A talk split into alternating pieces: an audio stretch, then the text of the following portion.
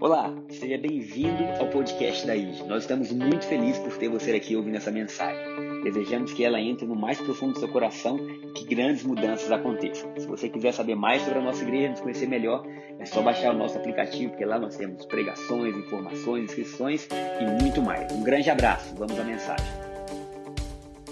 A gente está nessa série chamada Novo Testamento.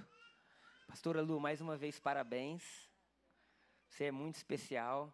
Os nossos domingos não seriam o mesmo sem a sua presença. Seu louvor extravagante, né? E a pipoca que você faz. Você não sabe, a pastora Lu é que faz as pipocas de domingo que merece até um aplauso, né, gente? Glória a Deus. Ela e a equipe, né? o abraço, o sorriso, as boas-vindas, que Jesus multiplique sua vida. Amém? Bom, queridos, a gente está conversando sobre o Novo Testamento. E a gente está na terceira pregação sobre a nova aliança, né, o Novo Testamento que Jesus deixou. A minha oração nessa manhã, que eu já fiz, é para que os nossos olhos possam ser abertos e que a gente possa entender um pouco mais o que é o Novo Testamento. O que isso significa, o que Jesus fez por nós. Obrigado, pastora. O que, o que foi alterado, o que, foi, o que se tornou disponível, quais foram, sabe, as mudanças que aconteceram nessa nova aliança e por que, que a nova aliança teve que vir. A gente não tem como falar sobre tudo isso em 35 minutos, 40 minutos. Por isso eu sempre indico, vai atrás, leia, escute pregações que falem sobre isso, porque Jesus não brincou quando ele falou que a gente nasceria de novo. E o novo nascimento, ele acontece dentro dessa nova aliança, desse novo testamento. Então, se a gente pudesse escolher um assunto para a gente estudar na vida, além de economia, ciências políticas, sei lá, a gente deveria estudar o Novo Testamento. Estudar o que está disponível, o que foi feito. Então, se você puder, ora comigo. Senhor Jesus, nos ensina essa manhã. Fala ao nosso coração. Abre a nossa mente para que a gente possa entender, para que a gente possa compreender, para que a gente possa se apegar a essas verdades. Pai, nos ajuda, Senhor. Nos ajuda nessa caminhada, nesse, nesse romper de fé, nesse novo nascimento, para um novo tempo, para um novo reino, para novos princípios, novos valores, nova vida. Jesus, que o teu Espírito Santo faça com que essa palavra caia em solo, um solo fértil no nosso coração e que a gente possa sair daqui nessa manhã extremamente abençoado, acrescentado, transformados em nome de Jesus. Amém. Amém. Então, o Novo Testamento, a gente tem visto que a Bíblia é dividida em duas partes, duas grandes partes: o Velho Testamento e o Novo Testamento. Nós vimos também que ela tem uma divisão, uma página em branco entre o Velho e o Novo, simbolizando ali uma ruptura, simbolizando ali uma pausa, simbolizando ali, sabe, que algo novo iria acontecer. Então eu dou graças a Deus que nós nascemos nesse novo tempo. Nós nascemos no tempo de um novo testamento. Hoje nós estamos vivos debaixo de uma nova atmosfera debaixo de uma atmosfera de bênção, de uma atmosfera de vitória, de uma atmosfera de possibilidades que não existiam antes. Só dar um pausezinho, porque senão ninguém consegue prestar atenção. É impossível competir com criança, gente. Com criança não se compete, a gente espera, né? Porque eles são donos do mundo inteiro. E um dos tópicos hoje na, nosso, na nossa pregação é como criança. É que não tem como eu entrar no tópico agora, mas Jesus falou: se você não for como criança, não tem como você entrar no reino. Então a gente começou a entender essa divisão. E aí na nossa vida, irmãos, tem que existir um antes e depois de Cristo Jesus. Se você puder falar isso para quem está do seu lado, tem que existir um antes e depois. Eu queria que você pensasse nisso, porque o fato da gente vir à igreja no domingo não faz da gente cristão. O fato da gente levantar as mãos em adoração não faz da gente cristão. O fato da gente orar não faz da gente cristão. O fato da gente jejuar não torna a gente cristão. Se você for em outros lugares do mundo que tem outras religiões, eles oram, eles adoram, eles levantam mãos, eles têm às vezes até uma série de rituais muito mais severos do que a gente. Então, o que torna você um cristão é que após aceitar Jesus, houve um antes e depois na sua história, você nasceu de novo. Religião, no sentido do cristianismo, se é que a gente pode chamar de religião, porque não, nunca foi o objetivo de Jesus ter uma religião, pelo contrário, a ideia de Jesus era tão forte que ele falou: Estou redefinindo o mundo. Então, o cristianismo não é uma ideia que a gente vem abraçar aos domingos. O cristianismo tem que ser uma ideia que a gente pensa: o mundo está sendo redefinido. Isso é tão poderoso, isso é tão glorioso. Eu tenho pensado tanto sobre isso e às vezes chorado sobre isso, porque quando Jesus chama a igreja, igreja, no grego eclesia, era um termo político que falava reunião do governo. Então, quando Deus olha para a gente reunido, Ele não está pensando só, lá estão os meus adoradores, lá estão meus filhos. Ele está pensando, lá estão aqueles que vão mudar a forma que o mundo caminha. Lá estão aqueles que vão trazer os princípios de um reino que é eterno. Lá estão as pessoas que vão trazer para o mundo como é o governo de Deus. Aleluia. Lá estão aqueles que vão mostrar para a humanidade, para a existência humana, como é o céu. Então há uma responsabilidade sobre a gente que ela é muito gloriosa. E ela vai além das nossas próprias vidas. Quando Paulo grita Cristo em nós, a esperança da glória, essa palavra glória no hebraico ou no grego, kabod, significa impacto, a esperança da mudança, a esperança da transformação. Então, mais do que apenas pessoas que aceitam Jesus, o Evangelho fala que a nossa vida foi mudada de tal ponto e em tal, é, em tal significado que o mundo receberia um impacto novo. Alguém diz amém?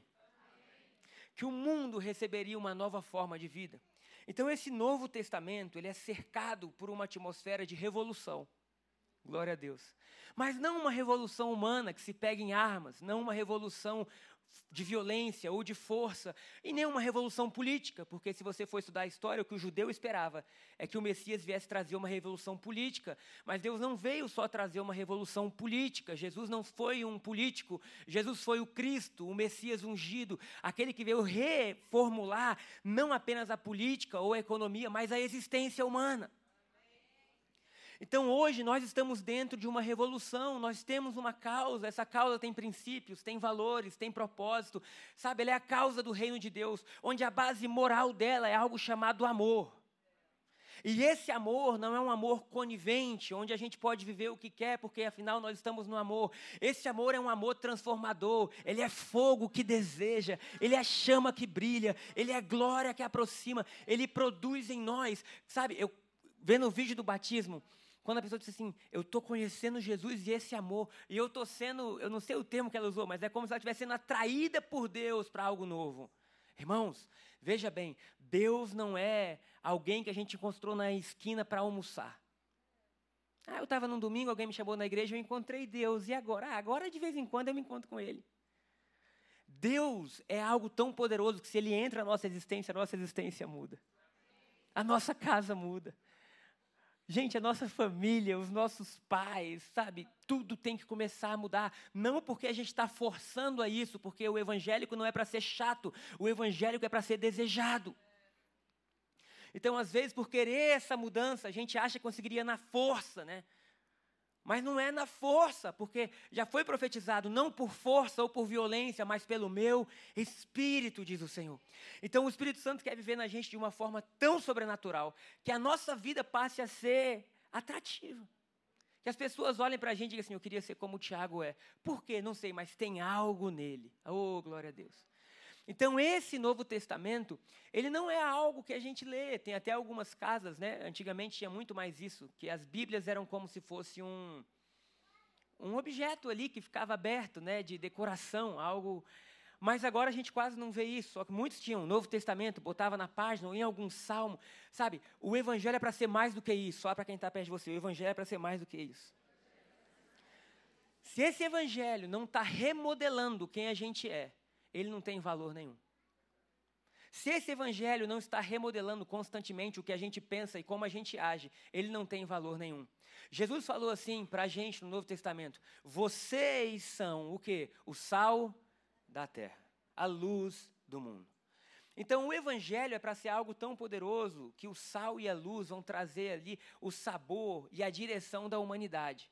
A pergunta que eu faço para a gente é: será que, como igreja, a gente tem feito isso? Não precisa responder. Será que, como igreja, a gente tem sido sal da terra e luz do mundo? E será que a gente tem dado um novo proceder santo no sentido não de não de não pecaminoso, tá? Porque quando a gente fala de santidade na igreja, parece que a gente está só dizendo não ao pecado. Por mais que a santidade englobe uma vida pura no sentido de que aquilo que era mal aos olhos de Deus, a gente já não tem mais desejo de fazer. A santidade vai muito além disso, porque Deus era santo antes de existir pecado, não é isso? Então, se Deus era santo antes de existir pecado, santidade não é a ausência só do pecado. Santidade é a essência de Deus. É quem Deus é. Então, eu creio que Deus está reproduzindo em nós a essência dele. Pela essência dele, nós vamos estar muito mais inclinados a desejar aquilo que é bom, aquilo que é puro. Por quê? Porque agora Deus vive em nós. Então, assim como houve um Gênesis, em Gênesis capítulo 1, versículo 1, está escrito: No princípio criou Deus os céus e a terra. Não é isso? No versículo 2 diz: A terra, porém, estava sem forma e vazia. Ele começa a dizer que o Espírito Santo pairava sobre a face das águas. E aí começa a vir a voz de Deus dizendo: haja luz. Quando nós começamos a ler Mateus, Marcos, Lucas, João, eu estou falando que não está nem na pregação, gente, mas eu creio que o Espírito Santo vai nos conduzir, amém? Quando você vê João, ele começa assim: no princípio, a mesma palavra do Gênesis. Ele está dizendo: ele era o Verbo. Aleluia. O que João está dizendo é: um dia Deus criou o um mundo. Agora Deus está recriando o mundo através de Cristo Jesus. No princípio ele era o Verbo, e o Verbo se fez carne, e o Verbo habitou entre nós. Ele estava dizendo para todo aquele que crê: há possibilidade de se ter um novo mundo agora. Então a primeira pergunta que eu fiz para a gente era: será que a gente tem cumprido esse propósito de igreja? A gente respondeu na nossa cabeça. Agora eu queria que a gente respondesse em voz alta: mas será que a gente pode cumprir isso? Será que a gente pode? A gente pode. A gente, como igreja, porque, por mais que a gente pode pegar essa guitarra e dizer assim, ah, a gente não sabe para que, ela serve, então a gente pode usar para corrigir as crianças. Não, é? Não, a gente vai usar para corrigir as crianças. Não, a gente não está amarrado. Ah, mas a gente pode usar como decoração, pode. Mas se chegar um músico aqui, ele vai pegar a guitarra, ele vai afinar a guitarra, ele vai plugar a guitarra e a guitarra vai dar um som maravilhoso que a gente dá glória a Deus, amém? O que Deus está fazendo conosco, Ele está dizendo assim: eu sou músico. Vocês são meu instrumento. Eu vou colocar vocês no lugar que vocês podem produzir um som novo para a humanidade. Então, o Novo Testamento fala de Deus reposicionar as coisas. É por isso que a gente viu no domingo passado, e é o primeiro ponto de hoje, sobre arrependimento, mudança de mente. Pode colocar, por favor, Daniel, o primeiro ponto? Quando sair aí, vocês falam amém, que eu vou saber que saiu. Eram três, não sei se você recebeu aí. Deve ter recebido. Tem? Aí, pronto. Uma nova maneira de pensar. Porque veja bem, queridos, hoje nós somos a expressão física do que se passa em nossa mente. Cada um de nós é aquilo que está na nossa mente. As nossas ações exteriores só expressam o que está dentro da gente. Então, quando a gente fala do Evangelho, nós vimos no ano passado que João apareceu pregando o quê? Arrependei-vos. Porque se não há mudança de mente, nunca vai existir mudança de comportamento. Se a mente não mudou, a gente pode coibir um certo comportamento por um tempo. Mas se a mente não mudou, é bem provável que depois de determinado tempo, aquilo aí volte a acontecer. E é por isso que João apareceu dizendo: arrependei-vos, ou seja, mude a maneira de você pensar, mude a maneira de você viver. Alguém pode dizer amém? Então, João e Jesus, logo depois, começam a deixar claro que, que para a gente viver esse Novo Testamento, tem que existir um arrependimento. Deus não está numa feira competindo para ver quem vende mais barato um estilo de vida. E aí, de um lado, nós temos uma vida antiga e do outro lado, uma vida nova, como se elas estivessem brigando. Não. Para nós vivermos a nova aliança, nós temos que estar dispostos a morrer. É simples assim. É difícil dar amém agora, né? Ai, Jesus, o que, que significa morrer? Morrer, irmão. Abrir mão do que é velho, abrir mão do que é passado. Arrepender-vos significa não apenas chore. Irmãos, o tanto que eu já chorei na minha vida sem ter me arrependido não é fácil. A gente pode chorar por remorso, né? Eu estou com remorso, mas você se arrependeu? De jeito nenhum. Igual um dia que eu falei um monte de coisa que eu não devia para uma pessoa. E aí depois eu tive que pedir perdão. E não era nem da família. Quando é da família, a gente sente mais à vontade para pecar, né?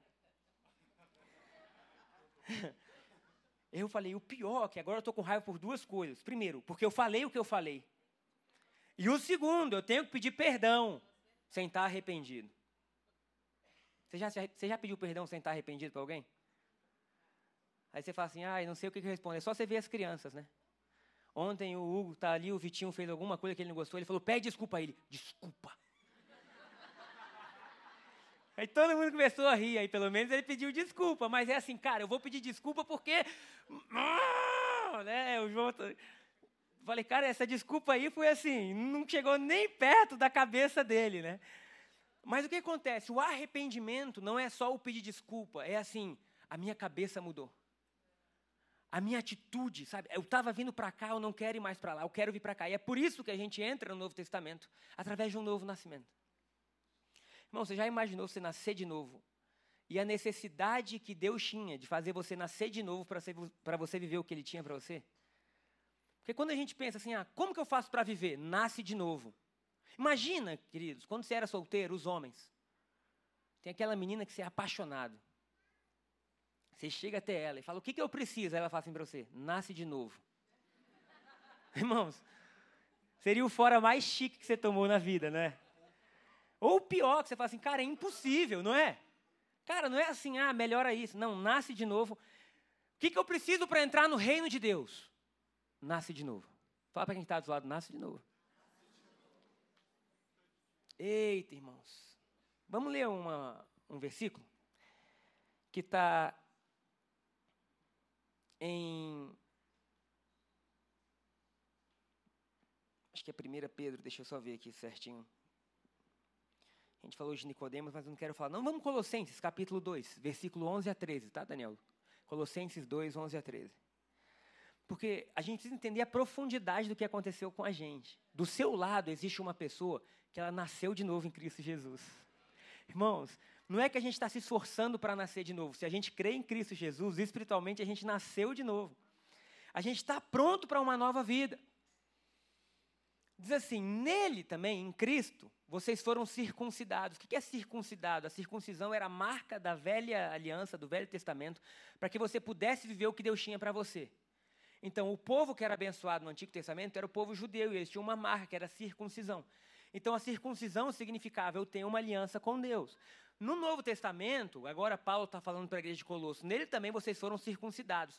Não com uma circuncisão feita por mãos humanas, mas com a circuncisão feita por Cristo, que é o despojar do corpo da carne.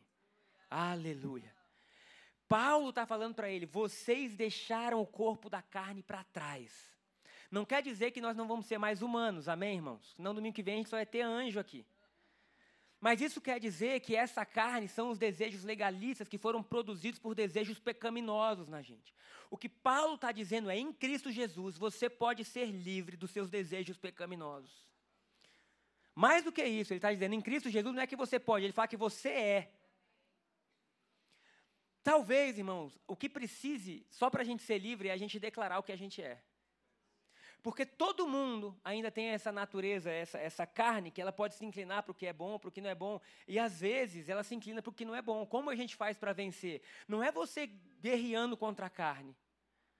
Não é só você lutando contra ela. É você dizendo: carne, você está morta. Deus, eu não quero esse desejo, eu repreendo. Por quê? Porque agora ele foi levado por Cristo Jesus.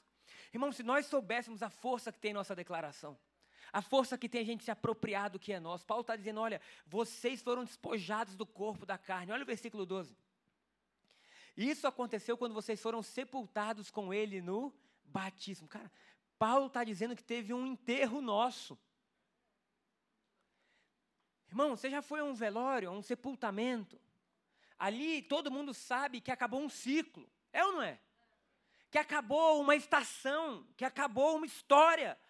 Quando a gente vai num lugar como um cemitério, um velório, como Salomão falou, naquele lugar, há ali arrependimento, mudança de mente, há sabedoria, porque todo mundo vê o nosso fim, de todo mundo, e a gente olha, a gente começa a repensar a vida, a repensar a história, a repensar atitudes. Paulo está dizendo: isso aconteceu. O que, que aconteceu? A nossa circuncisão. Quando vocês foram sepultados com ele no batismo, irmãos, Deus vê você tendo passado por um sepultamento. Deus, quando olha o Gabriel, ele fala assim: o Gabriel antigo foi sepultado. Quem fez o velório? Os anjos, Deus. E com ele, agora olha a coisa linda.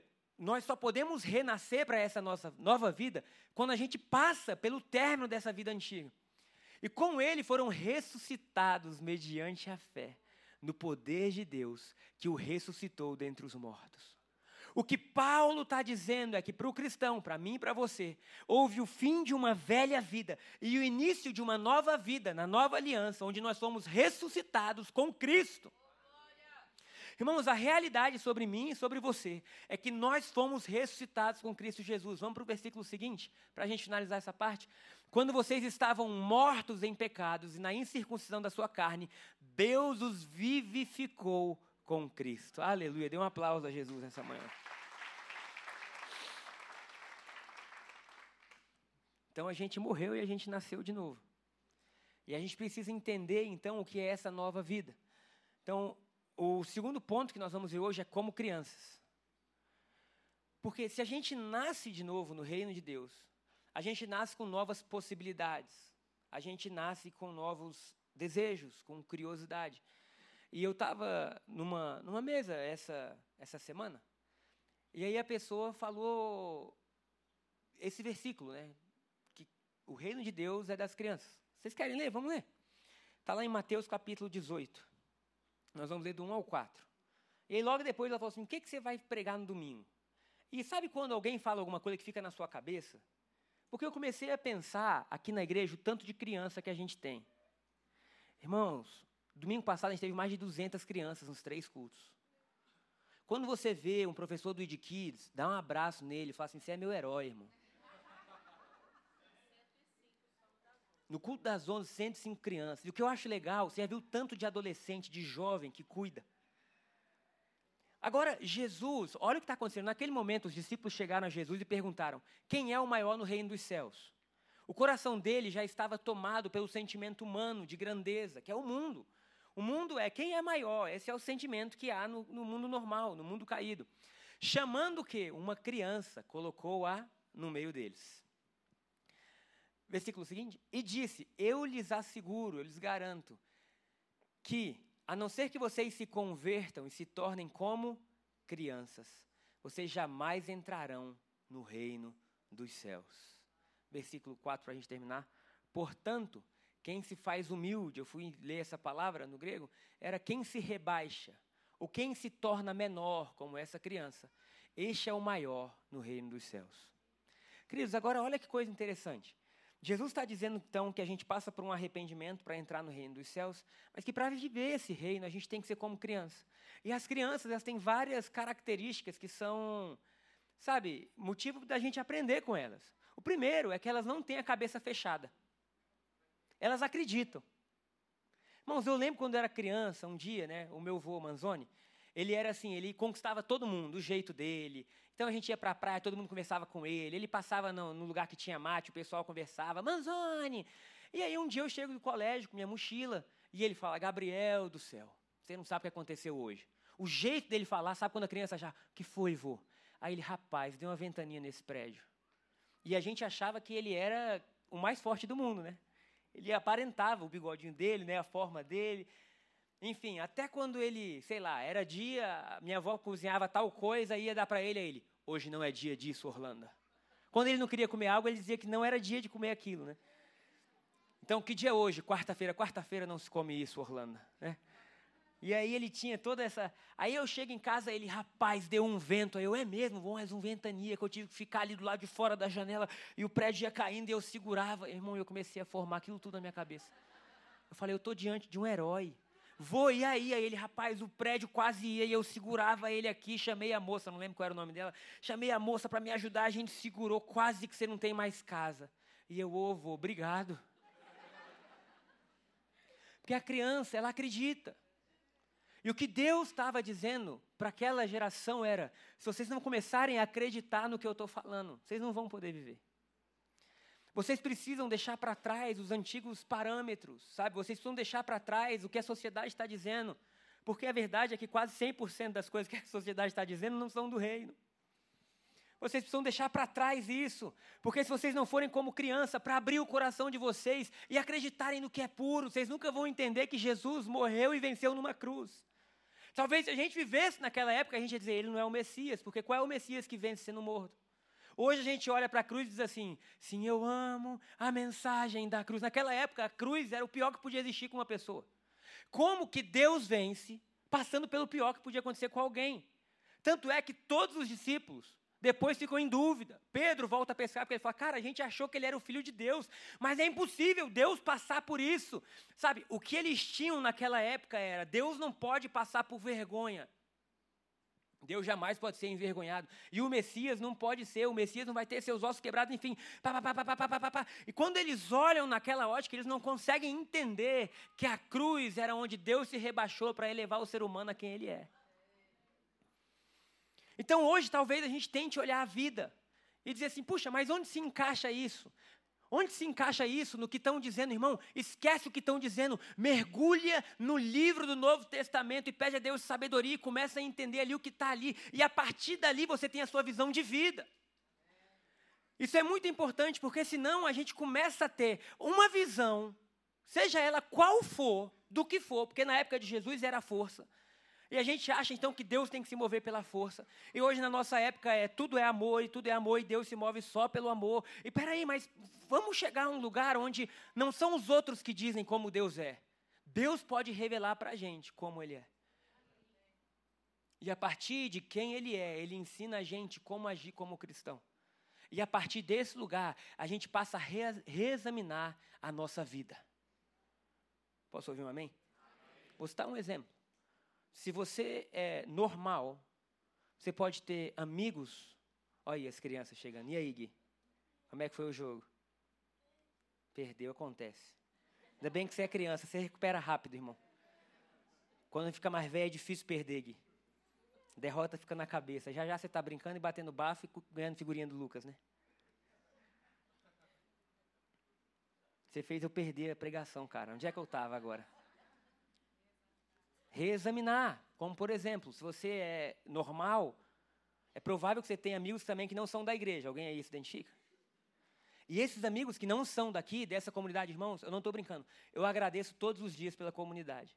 E se você está aqui e não tem amigos, eu quero te dar um desafio hoje. Sai daqui pedindo um amigo por aí. Encontra um casal que você acha bonito e fala assim: Oi, lindos, onde vocês vão almoçar? Cara, vocês são tão elegantes. É sério. Vocês são tão elegantes, vocês são da igreja? Somos. Cara, vocês vão almoçar onde? Ah, hoje não dá. Hoje eu vi o, o, um casal maravilhoso, o Guilherme e a, e a, Gabi. Ela é nova, médica, ele é empresário, não sei o quê, estão cuidando das crianças. Você não acredita. Estão aqui cuidando da criança. Aí eles saem daqui, eles vêm o culto das 11. Aí, vocês vão almoçar onde hoje? Que eu quero ter, gente, do meu lado, pessoas que querem Jesus.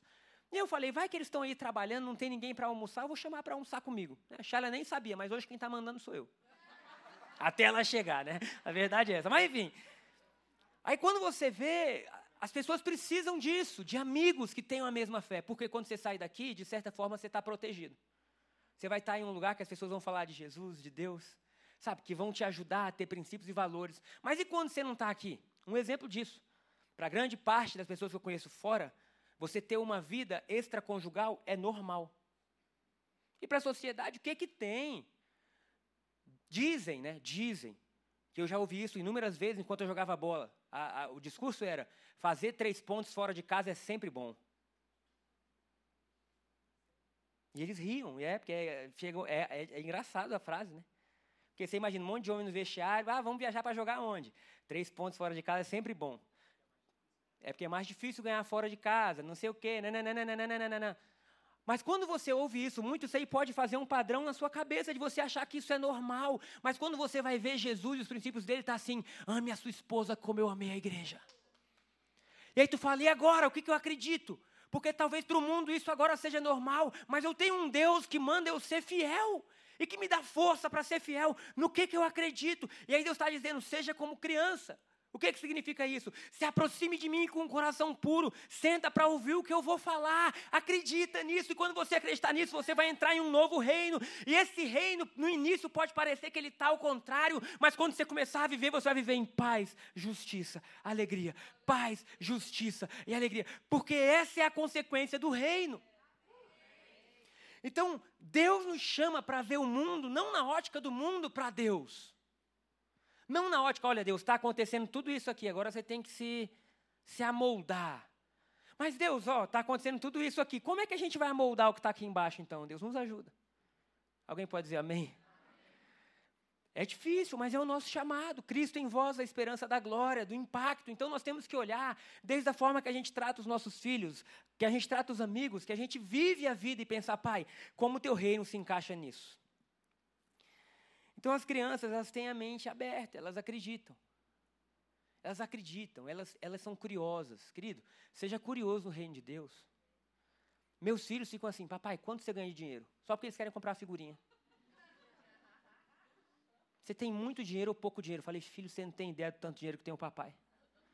Papai é um dos homens mais ricos do mundo. É mesmo, papai? Mas quanto que você tem? Ainda não se manifestou, filho. Mas se você tivesse ideia, cara, eu vou me divertir com eles. Porque senão eu vou ensinar eles a mensurar a minha vida pelo que eu tenho. E pela quantidade de figurinhas que eu dou para eles que eles nem ligam. Mas eles são curiosos, eles ficam ali perguntando, eles tentam entender, eles vão vendo a vida de uma forma que, como que eu me porto? Sabe, quando nós entramos no reino, irmão, tem que ter curiosidade no nosso coração. Para você dizer, Jesus, quanto dinheiro você tem? Jesus, quanta alegria você tem? Jesus, o que você pensa disso, daquilo? E aí a gente vai, como criança, sendo amadurecido. Pedro falou: desejai, não sei se foi Pedro ou Paulo, mas desejai ardentemente o genuíno leite espiritual, para que dentro de vós haja crescimento. Irmãos, o Evangelho fala de um crescimento. Amém? Nós não podemos ser os mesmos que nós éramos há dois anos atrás. A gente tem que amadurecer, a gente tem que pensar, a gente tem que, de fato, reinterpretar a nossa vida. E eu creio, irmãos, um dos desejos que eu tenho para nós, eu não sei se isso vai se cumprir em nós ou na próxima geração que vai vir, mas eu sei que esse é um desejo de Deus. Nós temos que pensar como igreja, como redefinir a vida humana. Como redefinir a existência. O que, que nós podemos começar a fazer aqui, nem que sejam pequenos projetos, projetos de empreendedorismo, projetos sociais, projetos de, que façam com que aqui seja uma cidade que o mundo olhe e diga assim: eles têm a razão. Porque senão sempre a gente vai brigar com voz. E aí com voz que igual briga de torcida, um grita uma coisa, o outro grita outra coisa. Mas quando a gente trouxer resultados práticos de uma vida, até quem discordava dizia assim, olha, a gente discorda, mas quem vive bem são eles. É igual Nicodemos, vai até Jesus e fala, olha, eu não sei o que está acontecendo, mas quem vive bem é você, me ensina. E aí a igreja deixa de estar tá apenas é, reagindo, mas construindo uma nova história. Amém? O último ponto hoje, então, fala sobre vivendo o novo. Eu quero viver o novo. Eu quero viver o novo. Porque o Novo Testamento, o nome dele já diz o que, que ele é. Ele é o novo de Deus. Ele é a nova experiência de Deus para a gente. Estava com o João, vou dar o testemunho rápido. A gente foi no último Mergulhados. E aí, ontem eu tive o privilégio de ir lá, almocei com ele, enfim, com a Lu. E aí ele falou assim: Eu tive uma experiência com Deus no Mergulhados, que há muito tempo eu não tinha. Talvez eu nem sei se já tive uma nesse nível. Mas como as experiências remodelam a nossa vida. E ele fala: O Espírito Santo veio sobre mim, eu senti coisas. Eu, quase que eu falo em línguas aqui agora, irmão, porque às vezes a gente está uma experiência de ter nossa vida mudada. Nossa mente mudada, nosso coração atraído. Então o Novo Testamento nos traz o que é novo. Nele nós temos a revelação do coração de Deus no Novo Testamento, um pai nos é revelado. Queridos, se nós nascemos de novo, e nós nascemos, amém? Quantos nasceram de novo? Amém. Aí você fala, puxa, mas eu ainda não batizei. Vamos batizar, é só uma confissão pública do que já aconteceu. E falando um pouco do batismo, é tão bom estar tá lá. Teve um momento que eu estava vendo todo mundo e eu falei, cara, isso aqui é um anúncio do que há de ser. É um vislumbre dos dias no céu. Porque é um dia de tanta esperança. Você está diante de pessoas que estão assim, cara, a gente nasceu de novo, a gente nasceu para Cristo. A pastora Lu estava lá, é alegre, não é? Gente, tem gente que entra nas águas chorando, aí tem outro que entra normal e quando é batizado começa a chorar. E aí você vê as famílias, o Eduardo que está servindo a gente no apoio, levanta a mão aí, Eduardo. Falou assim, pastor, eu estava chorando tanto, mas não era nem por causa deles, eu olhava as famílias e todo mundo chorando. Sabe, eu creio que um dia as coisas vão ser como elas devem ser. Nosso objetivo é que seja no presente, mas se não for no presente, que seja no nosso futuro. Mas um dia a gente vai chegar no céu e dizer assim: essa é a vida que Deus sonhou para a gente. E o batismo é um, é um vislumbre disso, é um retrato disso, onde a gente fala: há esperança para todo ser humano. Nossas velhas obras morrem, nossas novas obras começam a surgir. Então, como nós renascemos, nós renascemos de uma família. E neste exato momento, nós somos filhos de Deus. Então, o Novo Testamento, Testamento traz para a gente um novo tempo, onde agora nós não somos só alunos, nós somos filhos. E o filho, ele tem um lugar especial no coração do pai. Tem ou não tem os pais que estão aqui? Todo mundo fala uma coisa, né? Tem 150 crianças na igreja. Tu reconhece o choro do teu filho, é ou não é? Vocês não são pai não, gente, é ou não é? Até a voz do teu filho, cara. Pepe era pequeno, ele tinha uma voz, né? Papai! Aí, ixi, é o Pedro, não tinha jeito. Então, olha que coisa linda. Jesus fala que nós renascemos agora, não apenas renascemos como se a gente fosse robôs criados, mas nós renascemos filhos de Deus. Oh, irmão, aleluia, filhos de Deus. A Bíblia inteira fala que é dever do pai ensinar o filho. Quando Deus olha o povo hebreu, ele fala assim: vocês, como pai, bota na mão dos filhos de vocês o caminho que eles devem andar. Porque quando eles crescerem, eles não vão se desviar. Há um amor na Bíblia inteira por família, desde o Gênesis.